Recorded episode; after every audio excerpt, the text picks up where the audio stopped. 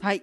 じゃあ今日5月14日、シカヘデケロヌ第101回です。101回101 100超えたね、やっと。超えたね おめでたい。前回ね青森の家たちが集まったので面白かったな。あれ？待って、これも言うの？全部言ってくださいはい。シカヘデケロとは青森県南部地方の方言で教えてちょうだいという意味です。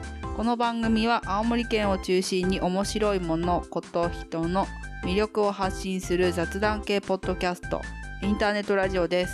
様々な業種、業界のゲストが来たり来なかったり、いろいろなお話をゆるく教えていただく番組です。メインパーソナリティのアロマテラピーアドバイザーのミキティです。はいハブ農家のえちゃんですあの農家バンドが大成功に終わりお疲れ様でしおた。疲れ様でした。ありがとうございました。でまあなんかハロウィンにうん。農家バンドフェスをやるそうですっていうのは、まあ他のポッドキャストで言ってるからいいかなっていう感じなんですけど、うんうん。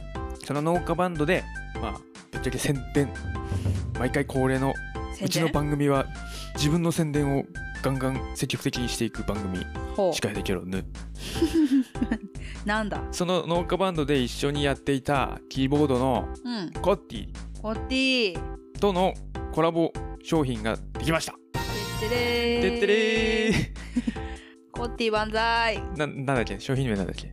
ブラどこの島？ブラッドオレンジのミントティー。ミントティーコッティのうんブラッドオレンジとうん。うちのミントを合わせてで今ちょっとうちのハーブティーのブレンドの名前をね変えるわけじゃないんだけどうん。あの時間にね設定しようってそいう企画が今立ち上がりましてめっちゃね、ひらめいたよねひ。らめいたよね何時にこのこのハーブティーは何時みたいな設定をして、うん。まあ、そのコッティの、あのーブレンドブラッドオレンジのミントビンミントティうんーは夕方6時 PM6 時そうそうそう。なんで6時にしたかっていうと、まあ食前だよね。うん。うん。だいあの飯食う前のちょっとお腹空いてきたかなっていうあたり。そうね、あにの、夕ご飯の支度とかしてる間にさ、そうそうそうつまむ感じ。オレンジのね甘さとねうん。ミントのちょっと爽やかな感じ。だミント爽やかなんだけどそこまでメントールは強くないので、うんうん。食事の邪魔もしませんと。うん。最高ですよ、めちゃくちゃ美味しくできた。うん、それと同時にえっ、とレモンのブレンドも作ったんですよねイエス。これは瀬戸田瀬戸内の瀬戸田島瀬戸田のうん。有機レモン皮まで食べれる有機レモンっていうやつをうん。使いましてめっちゃ高いやつ高いね。それとうちのそれこそミンミントっていうかローズマリーとミントかなそっちは、うんうんをブレンドしてちょっとメントール強めに設定しましたこれは AM9 時よし今から仕事するぞっていうタイミングに合わせてブレンドした、メガシャキブレンドみたいなうん感じ。だね。素晴らしいです。ね。対照的だよね。ブラッドオレンジのハーブティーと、同じミントなんだけどね、うん、全然違って、柑橘とミントなんだけどレモンの方はもうすっきりって感じ。夏って感じだよね。でもブラッドオレンジコッティのブラッドオレンジの方は、まあ、夕暮れ的なね。うん。そのあたり。いや色もすごい綺麗なんだよね。ね素晴らしいですよ飲んでみてほしい。でも、あの、飲んだ後のさ、オレンジもめちゃくちゃ美味しいんだよね。うん初めてあの、食べた時びっくりした。ブラッドオレンジ、うんコッティの。うんすごい美味しくて、カシオレみたいな味するな。カシカシオレだよねあんは本当に、やっぱりそのアントシアニンの味というかね、うん。不思議と思って。こっちに売ってるの見たことないしね。うん、ぜひぜひぜひ、コッティから買ってください。次でもコッティからコッティからは買えないでしょ？あブラッドオレンジをね。ブラッドオレンジ、ジは、コッティ来年だと思う。うん。もう今年終わりって言ってたよね。うん。うちが あのうちが買い占めました。で美味しかったんだもんコッティにね。実はこうコッティに残り何キロなんだけどいくらにしますかってその他の人に売るのに量出すからっていうので買い占めました。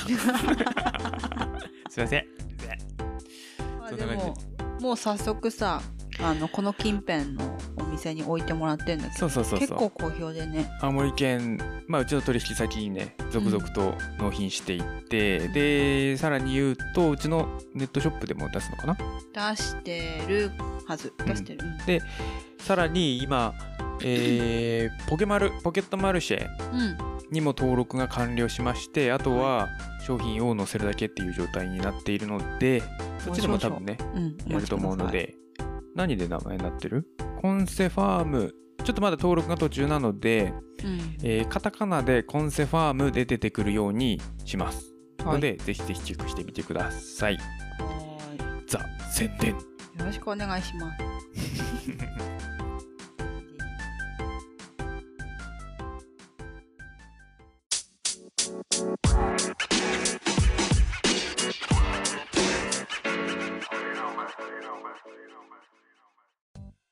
はいじゃあメイントーク。今日はですねゲストがいません。ゲストがいない回はお勉強をしましょ出たこの間結構辛かったんだけど もう忘れたかもうしれない用語。まああと用今回は用語農業用語はやらずにちょっと別の企画というか、げ別のシリーズうんあのー SDGs を考えていきたいなと。へえ我々は今我々というかわ 私 A ちゃんはですね今 SDGs の勉強をしておりまして、はい。えーフードアクティビストになるために毎月勉強しております、うん。そのそこで学んだことというかやっている内容をうん。まあがっつりやると全然時間が足りないのでちょこっとだけやっていきたいなと思います。今日はですねまあタイトルを見ているケロナの皆さんは分かっていると思いますが食料自給率うん。についてやっていきたいと思います。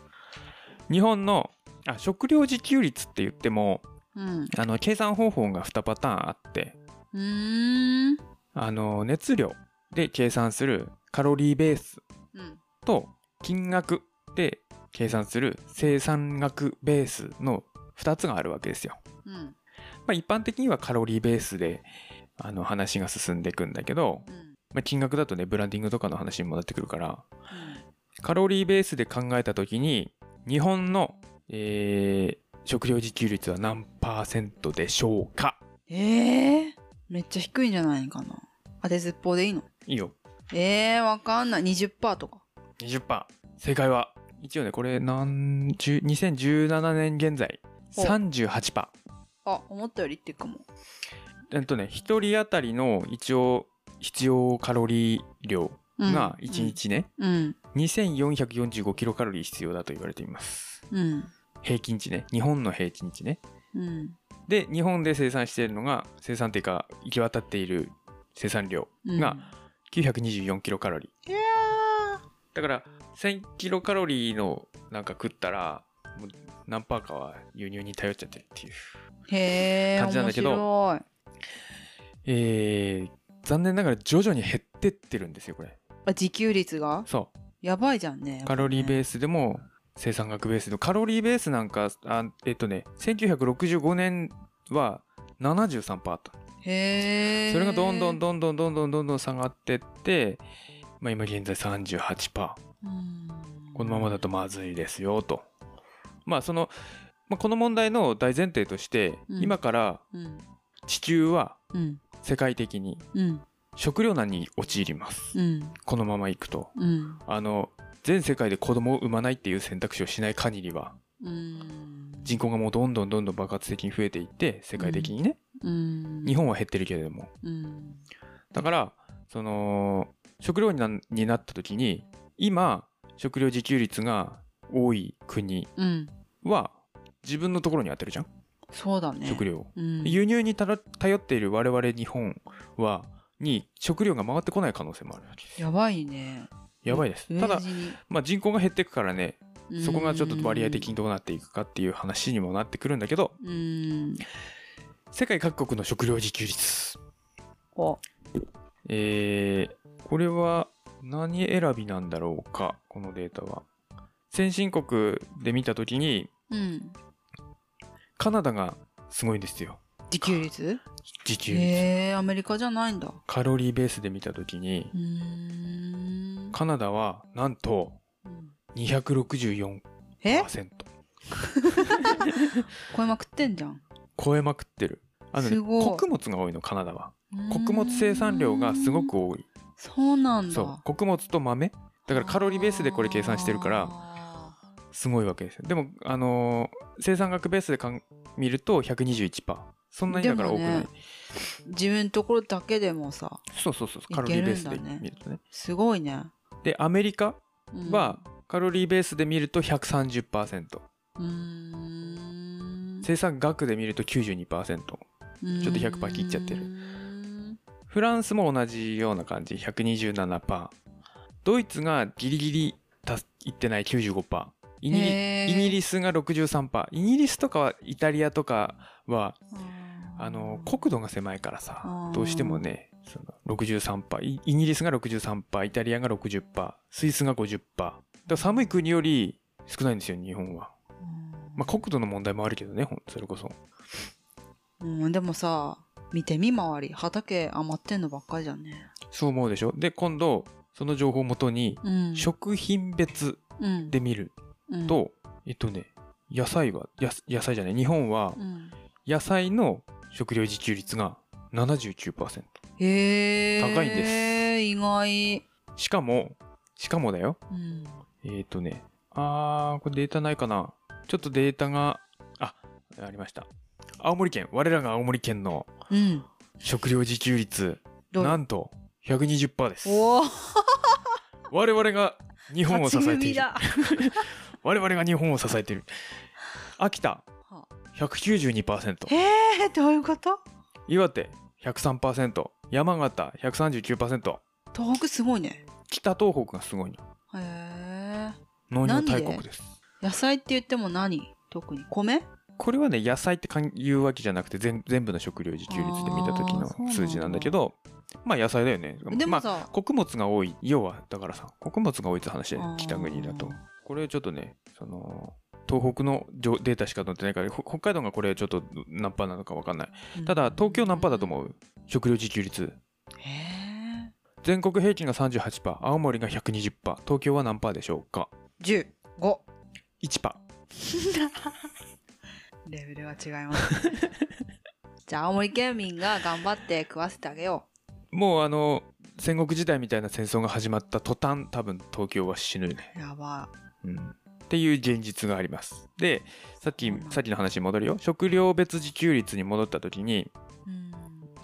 えー驚くのがさ、うん。まあ、さっきカナダがすごいって言ったじゃん？うん。カナダはの食料自給率264%カナダは穀物、うん。えー芋類豆類で1位なんですよ世界。食料自給率。でちょちょっとね考えてみて。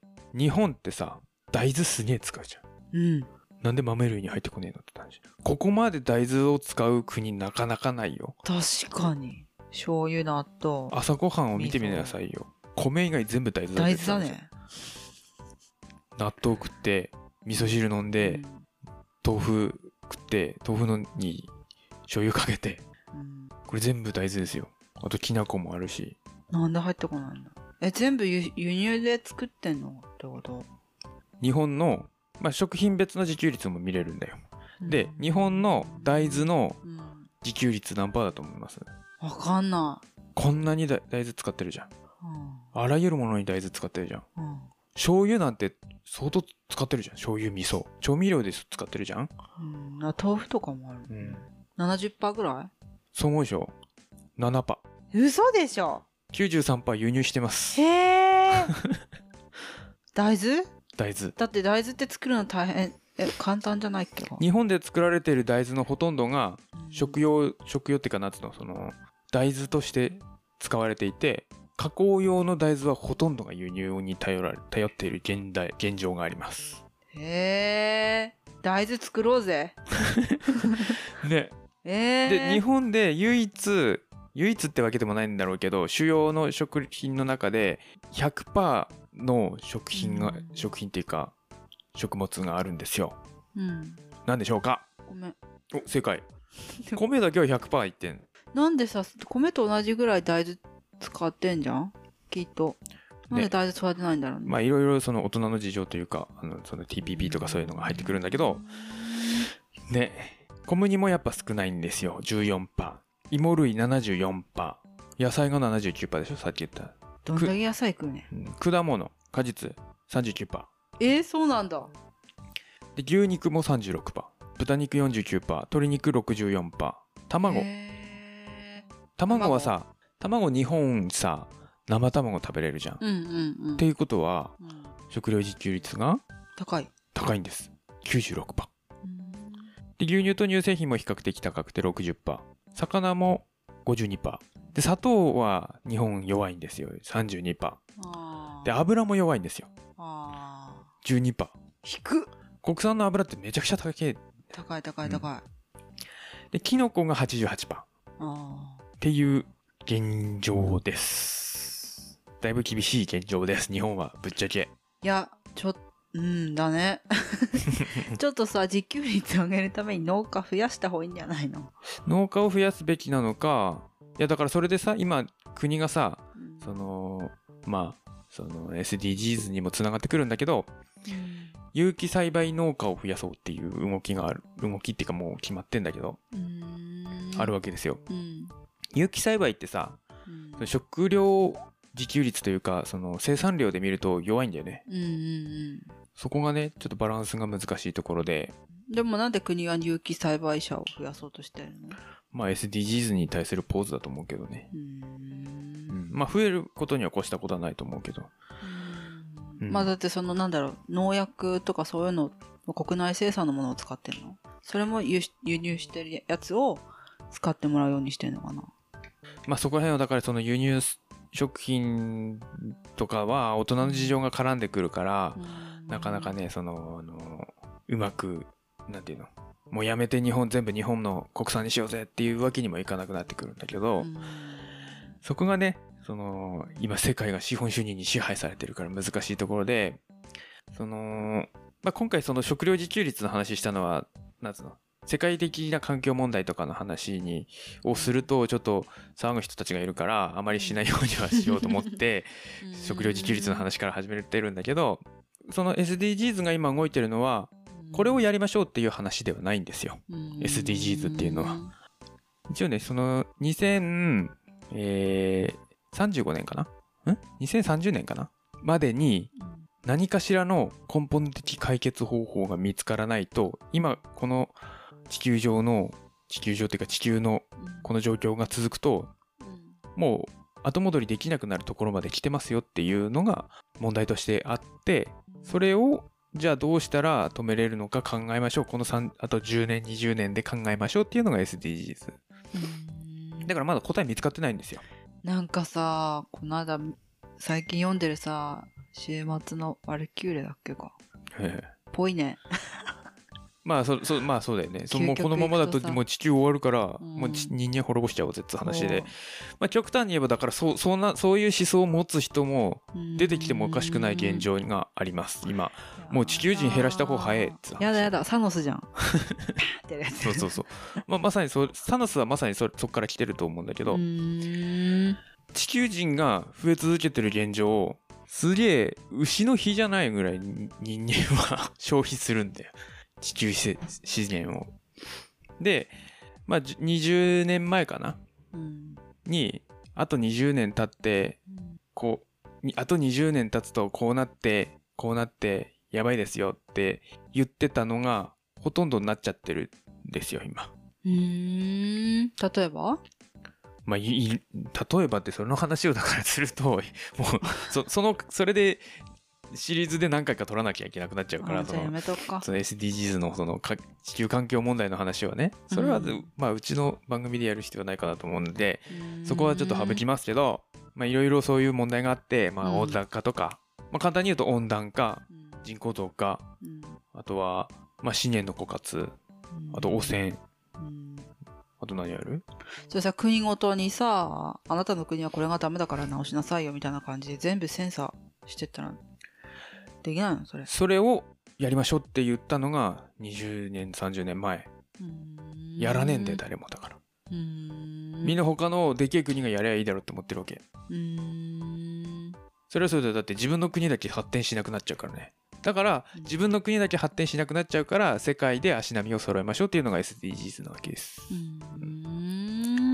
でまあ先当たって日本はその食料自給率っていう問題がありますよと。このままだと人口が減っちゃう。うん。人口が減って人口が減っちゃうじゃない。人口が減ってもうん。それと同時に農家の今年齢層が高いでしょ、うん。農家も減っちゃうわけよ。うん農家の数がそのままで人口減るんだったら食料自給率がし自然と上がってくるでしょ。そういうわけにはいかないもんね。農家がガクガク減ってるから今、うん。だから国的としてはその多分農家大きい農家に集約していきましょうって会社化していきましょうっていう流れになってると思うんだけど、うん。まあ、それはいいのか悪いのかはさておきうんうん。考えていかなきゃいけないっていうのね。うん。でその,、まあ、その SDGs 的に考えた時にうん。まだ解決方法が見つかってないわけですよ。だから我々的にはなんかこう、まあ、そそれこそサノス的に人口を半分に2人に1人殺しましょうとかさそういうことできないじゃん、うんうん。一気にじゃあ芋日本全土で芋をじゃあ 作りましょうっていうわけにもいかないじゃん。そうだね。だからそのまあ我々できることをうん。小さなことからうん。考えていきましょう。ね。例えば割り箸を使わないとか。最近言ってるでしょ？私あなたに。うん。現実問題目の前にある現目の前にある問題としてね。うん。割り箸を使わないようにしましょうとか。うん。まあグラスフェットの牛肉とまあ普通の牛肉があったらグラスフェットを選ぶとかさ。まあそれもどうかと思うけど。うん。まああとはな何があるかな。まあ例えば過剰包装の商品とうんシンプル包装の商品があったらシンプルな方の商品を選んだ方が地球環境にはいいよね。うんとか、まあ自分がやれる範囲。それこそ料理を、料理をしましょうっていうのもその一つだよね。うんだからそれを落とし込んだのが、俺、私がやろうとしている食育。うんうんその、ハーブを育てさせて、ハーブを育てる育てることによって、まあ、土とかに触れる。うんそれによってその、ち地球環境を考え出すっていうとちょっと大げさだけど、まあでも料理をするのはいろんな勉強になるしね面白いと思うようん。一番頭使うと思うまあね。なんだろう自分で考えなきゃいけないっていうかさうん。何を入れたらどういう味になるとかどんな形になるとかさうん。それがね面白いねそう。だからそういうのを考えていきましょうっていう段階です。今現在は。なるほどまだこれこうこれをやらなきゃいけないっていう現状にはないんだけれども、だからまあ、料理をしましょうっていうところだよね。本当に。うん料理をすることによって、その、食材を選ぶようになる。はいはいどんなものがいいかね外食とか、その、まあ、お惣菜だったり、うん出来合いのものは、もう確実に輸入品が使われているので、うん選べないんだよね選択肢がない。国産のまあなんだろう国産の野菜と輸入の野菜があったら国産のを選びましょうとかさ。うんうんうん。まあお金の問題もあるんだけどね。そこは経済の問題もあるんだけど、そうだね。まあ、今回ね俺が話したかったのはそこじゃないんですよ。何？えっと大豆よ大豆。何？大豆をやろうぜって話？大豆がねだから食料自給率7%なんですよ。こんなに大豆使ってんのに7%なんですよ。これはね本当になんでなんだろうって思うわ。なんでだろうね。北海道とかバーって植えてしまったらいっぱいできそうな感じもするしな。うーん。効率悪いのかな。大豆なんてどこでも育つで。どでこでも作れるよ。うーん。でもなんかやらない理由があるんじゃないの？なんだろうね。そのな何その乾燥させる手間とかさ、剥いて実だけ取るのが大変とかさ。あーいやでもそうまあそっか。うーん。どうなんだろうね。どうなんだろうね。だそれで言ったら枝豆もそうじゃない、うん。あのなんつうの実だけの部分さ業数で売ってるじゃん。うんうんうん。業数って略した今。業務スーパ うーん。ーそのだだいその大豆をね作った方がいいんじゃねってじゃあうちで一回作ってみようよ大豆。どんなもんなのか。ちょっともう遅いかな。まだギリギリ間に合うか。5月中だとまだ多分ギリギリいける？北国は北国っていうか東北より北あたりはいけると思うので皆さん大豆を育てましょう。枝豆じゃなくて大豆。大豆ね。大豆でも育てて何作る？そしたら。お味噌とか作ってみる？まあ味噌もいいしまあ加工品っていうよりはなんか、うん個人的には入り大豆を食べたい。大豆？大豆ってやっぱでもそのまま食べれるよりあんまりないよね。でもさ食料自給率 7%, 7ってことはさ他にライバル少ねえぜ。皆さん。でもその分手間かかっちゃうんじゃないの？って思うんだけど。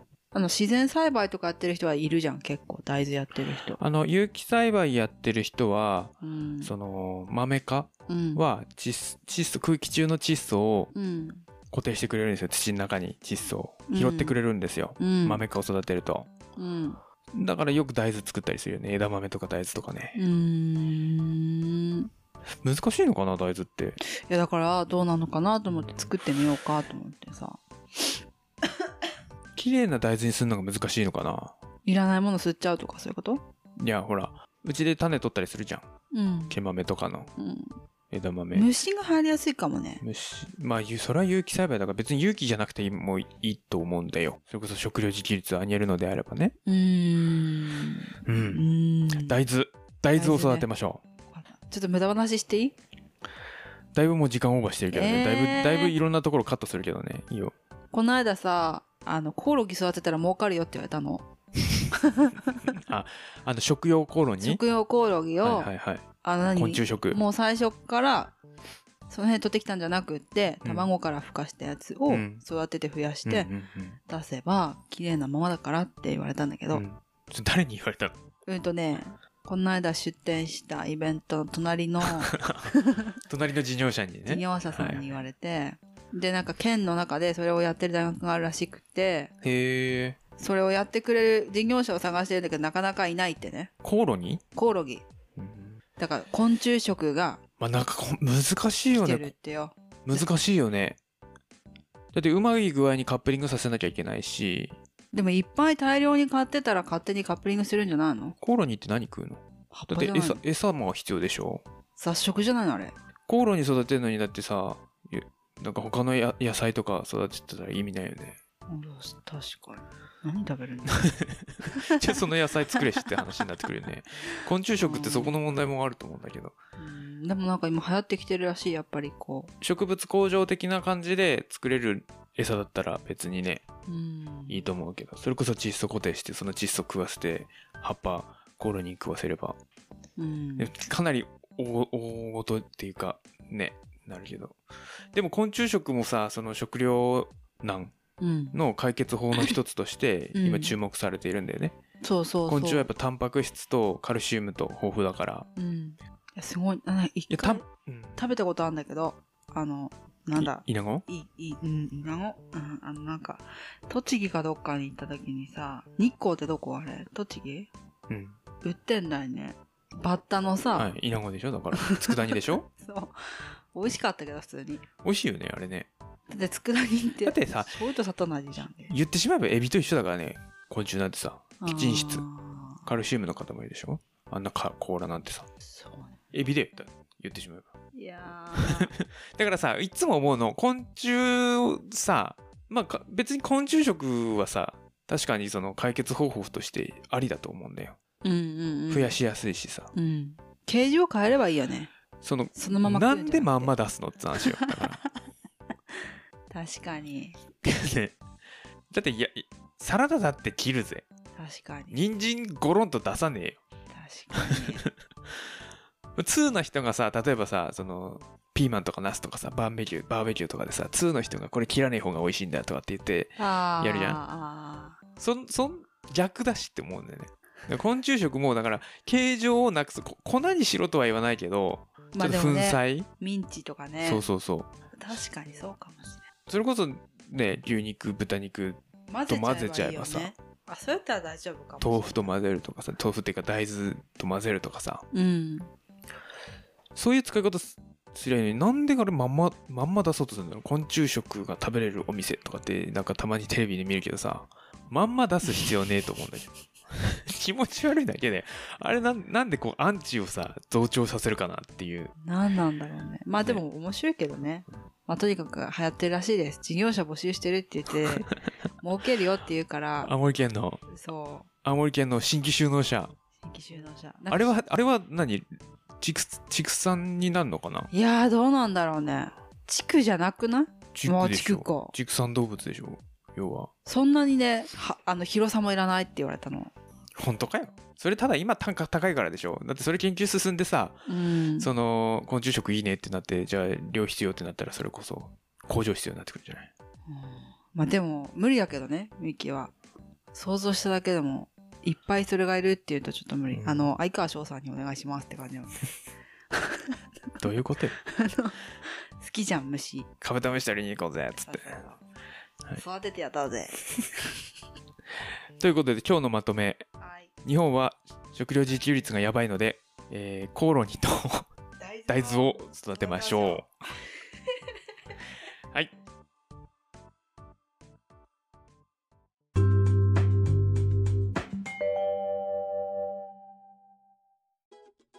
じゃあエンディングあのーまあ虫嫌いの方に大変恐縮ではあるんですけれどもうちもね昆虫食じゃないんですけど食じゃないね。食じゃないんですよ。食用じゃないんですけどうん。あのカマキリをね今年初めて飼ってみようと。うん。あのハウスにすんげえ毎年いっぱいいるんでねカマキリが、うん。ハウスの中に。うん。うちはもうさカマキリとクモとテントウムシはスタッフっていうんですね。スタッフ？スタッフって呼んでるんだけど、うん。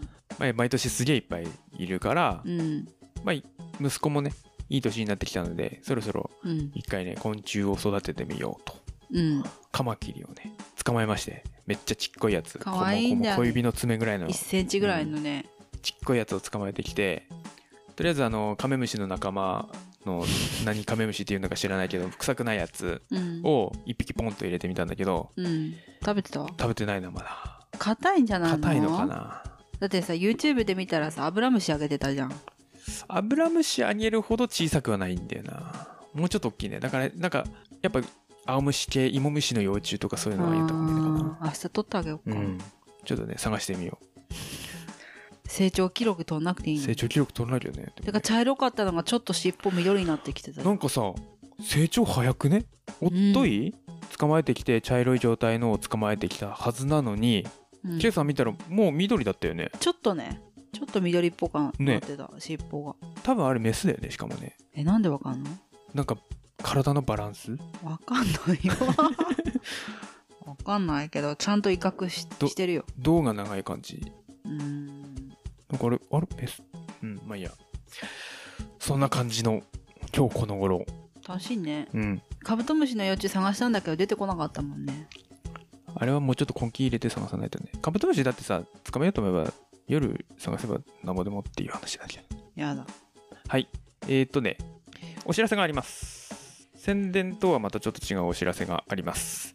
えー、シカヘデケロヌとハブカンの共通というか共同、うんん？兼兼用のうん LINE のオープンチャットを開設しました。イエーイえー、LINE をやられている方、検索でですね、シカヘデケロとかを、えー、ハブカンとかで検索すると、うん。出てこないかな。探してみよう。出てくると思う思うのでぜひぜひ。あとあのーあかあのリンクもねこの説明欄とか、私のツイッターとかに貼っておくのでぜひぜひあのー参加してあの加盟で入れるのでオープンチャットは。入った時に自分で好きな名前つけれるのでアカウントとは別のね、うーんぜひ。偽名で入ってもいいですのでぜひぜひ。ぜひ。お待ちしてます。それに合わせてえーとね、ちょっとね、うちの番組も、まあ最初の頃やってたんだけど、途中で、その、ちょっと一旦やめようっていうのでややってなかった、あのーケロナーとのね、なんつうの、ケロナーとの接触、接触？コミュニケーションコミュニケーシションをね、していきたいなと思いまして、いいですね。で、えーちょうどよくですね、うん。ちょうどいいタイミングで、ツイッターがうん。クラブハウスみたいなことをやり始めたんですよ。あツイッタースペースっていうねやつね。この間やったね。ツイッターやってる人は多分ツイッタースペースがはじやってると上の方のストーリーみたいなやつに白い枠がついてね、うん。入れると思うので定期的にねツイッタースペースでやっていこうかなと。ちょっとまだ安定しなくてうん。入れないっていう人が続出してるんだけど多分12ヶ月経てば安定してくるんじゃないかなとは思っております。今のところ毎月うん。第2金曜日はい。の夜10時から 10時からね。子供たちが寝てから あのー、ダ話をねしていこうかなと。なんかそうそうそう。ダ話って何？無駄話。あ無駄話。ねちょっとねそできればその回ごとにテーマを決めたいなとは思うんだけど、うん。今のところ特にテーマもないので、うん。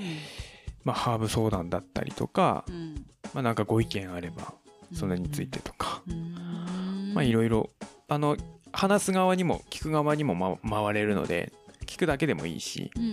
んぜひぜひあの時間があれば第2金曜日ぜひ気軽10時からに気軽に参加してください。いいかな？イエスはい。じゃあ、この番組、シカヘデケロヌではメッセージを募集しております。Facebook、Twitter でカタカナでシカヘデケロで検索してみてください。Twitter はハッシュタグシカヘデケロ、カタカナでシカヘデケロです。お気軽にお寄せください。えー次回はゲストが来ます。やったー久しぶりのゲストすごいよ。次回はですね、なんと、青森県で活躍する、活躍しているプロの青森、県だけじゃないけどねまあ、青森県を中心にね、うん。うちの番組は青森県を中心になので、進む。青森県で活躍しているプロのドラマーの方にうん。ドラムスね、超かっこいいよ。うん、ゲストお呼びしていますのではいはい。ぜひお楽しみに。お楽しみに、はということで今日は食料自給率の話でしたね。はい、はい。ありがとうございました。お相手はえーちゃんとミキティでした。はいまた次回お会いしましょう。ヘバナス。ヘバナス。ヘバナスってもう一回言って。ヘバナス。なんか何？なんか今ザラザラってなったか。ヘバナス